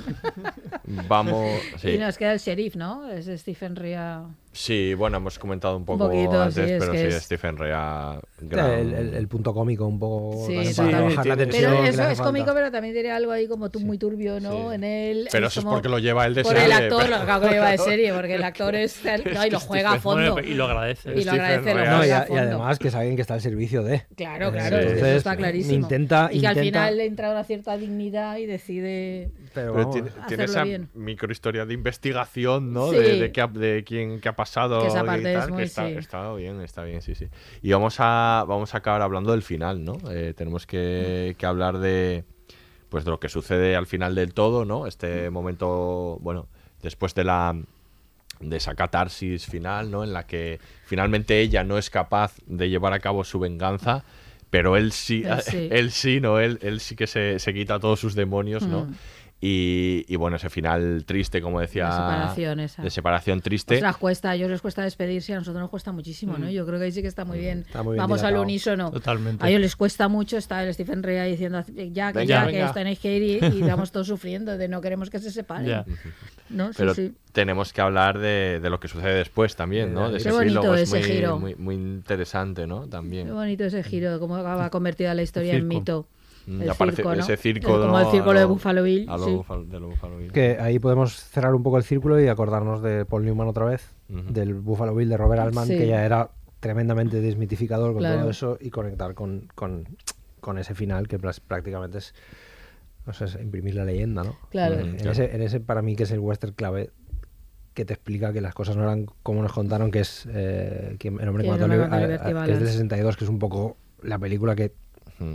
Parte por la mitad casi la historia del género y nos lleva a que se hagan series como, como The English y, Mm. y este perfil. ¿no? Y ahí me recuerda un poco, no lo hemos citado, a otra serie Carnival. A Carnival, Ah, a mí sí, también. ciertamente, Que-. Otro, otro western, otro espíritu, Sí, otro y- y que, concepto bueno, ahí. quiero decir, en, época va un poco con Deadpool, Sí. que hablábamos. Que también se al canceló abruptamente. Se canceló Sí. de repente la segunda temporada. Esta no ha tenido aparte eh, ningún tipo de redención, no, no se ha hecho nada. Ni la tendrá, eh, ni me la parece. tendrá, porque creo que la vimos tres. Eh, y no estamos dispuestos a, a volver a, a ella. Pero que, pero que vamos, que conecta muy bien con esa idea de, de- de- del circo y de, de la América más salvaje, ¿no? Sí. Y, es que, Y no, del bien y el mal, que claro. también yo creo que en esta serie está hay, hay como un debate y sobre todo eh, eh, no, no es nada maniqueo. Y yo No. creo que en Carnival estaba eso muy bien ejemplificado. Sí. Pero es que es muy bonito que vuelva ahí a la, a la leyenda, ¿no? A la, a la construcción, es porque es la esencia esa del western otra vez, ¿no? Y como su propia historia se ve convertida a través de alguien a quien ella salva, a quien ellos salvan, ¿no? Es como, es muy bonito y esa idea que decíamos antes del dinero y luego ya convertida en- como en un fantasma, ¿no? Porque ella está... eh, eh, Quiero decir, porque es muy interesante la metáfora de la sífilis, no solo por la idea de contagio, sino también por la de descomposición Sí, del claro. cuerpo que conlleva, que es esa idea de una sociedad que se descompone, ¿no? Que, que va y entonces eh, y a ella no la vemos descompuesta, pero hemos visto antes a otra mujer que sí, y nos Sí. podemos hacer una idea de cuál es su imagen y cómo va. Es potente per- per- eso. eso yo es creo, muy- yo creo que es muy chulo, inteligente muy para que luego no, sí. no mostrándolo después tú ya tengas en la cabeza permanentemente, ¿no? Eso. Si no quieras ver su rostro Claro. y este seas muy consciente de, de cuál es su imagen, ¿no? Yo creo que esa imagen y la de la mujer sin párpados Sí. eh, se te quedan ahí Sí. bastante tremendo, grabadas a tremendo. fuego, ¿eh? Claro, sí, Tremendo. eh, uno de esos personajes que decías que aparecen como muy- fogonazos. Es que lo de pero- singularizar los personajes lo hace muy bien, a veces desde el físico, a veces desde la actuación. Eh, sabes que aunque aparezcan un ratito, Ujú. eh, se te quedan. Sí. Y eso, es, eso no es nada fácil. Sí, sí, sí. Sí. El, el- mismamente el, el guardaespaldas, no sé cómo llamar- llamarlo, que lleva Tradford con él Ah, sí. también. Es un personaje ¿no? que, que permea ahí. ¿no? Son, son, son- es verdad que con muy poco te traza un personaje ¿no? muy, muy potente. Y no sé si para acabar queréis hablar algo de, de lo visual ¿no? de, la, de la serie, más allá del paisaje. Decía él que había tomado buena nota de las enseñanzas de Clint Eastwood, ¿no? de, que decían aquello de rueda eh, a última hora ¿no? de la tarde. Y, y decía que en primavera y en otoño, y él le había rodado en verano, entonces que habían rodado a última hora ¿no? para tener esa luz oblicua. ¿no? Y Sí. que Está, en- roda- está rodado todo en, en amaneceres y atardeceres. Sí. Todo. Y luego, eh, lo explica Arnaud Weiss, eh, el resto del día interiores. Claro. O sea, para aprovechar. Sí, porque- además comentaban que hacía un calor infernal, porque leí una entrevista con Emily Blunt diciendo que no, que no podía soportar, que casi se desmaya con el traje ese, que, con el corsé Claro. y con el traje que lleva por dentro, la, que era eh, ahí- brutal. y la falda pantalón. Y la falda pantalón esa. Pero que hay algo ese, ese vestido, porque me parece es esa mezcla entre lo masculino y lo femenino, porque es otra de los grandes Es que tiene que montar, a, es que tiene enfrentamientos. que montar a caballo. Claro, pero, eso- pero de los grandes enfrentamientos que hay en las series entre lo masculino y lo femenino también Mm. todo el rato, desde que ella llega a un mundo masculino y demás, y las pocas mujeres que aparecen eh, como tal, ese es otro de los temas. Y entonces, ¿cómo consigue esa especie de mezcla? Un traje singularísimo, cómo se va transformando ¿no? a lo largo de la serie, todo eso que hemos comentado, el vestuario, Sí, sí, el eso- color, la forma en que ella lo lleva, cómo se mueve con él, ¿no? No sé, a mí me, esto es que es muy potente visualmente, consigue ahí ya lo explica, o sea, tú ves estos, este plano y ya, y ya entiendes toda la transformación Mm. de ella, ¿no? Verdad que me parece un- elegantísimo, quiero decir que es como, como precioso, ¿no? Mm. Pero sí, sí. El uso del vestuario a, parece- a nivel narrativo me parece Sí, tremendo sí. en esta serie. El ¿no? de él Como- también, el, el- el el de él que viste también. la chaqueta del uniforme, pero ya no, De hecho, cuando él- lo hace, cuando no, todo ese tipo de cosas. De hecho, en él se despoja un poco de, de todo el bagaje previo, digamos, de los vestuarios del indio para irse, eh, buscaron mucha fotografía para irse un poco al, al origen, ¿no? A- Para vestirlo un poco como, como se vestían realmente, ¿no?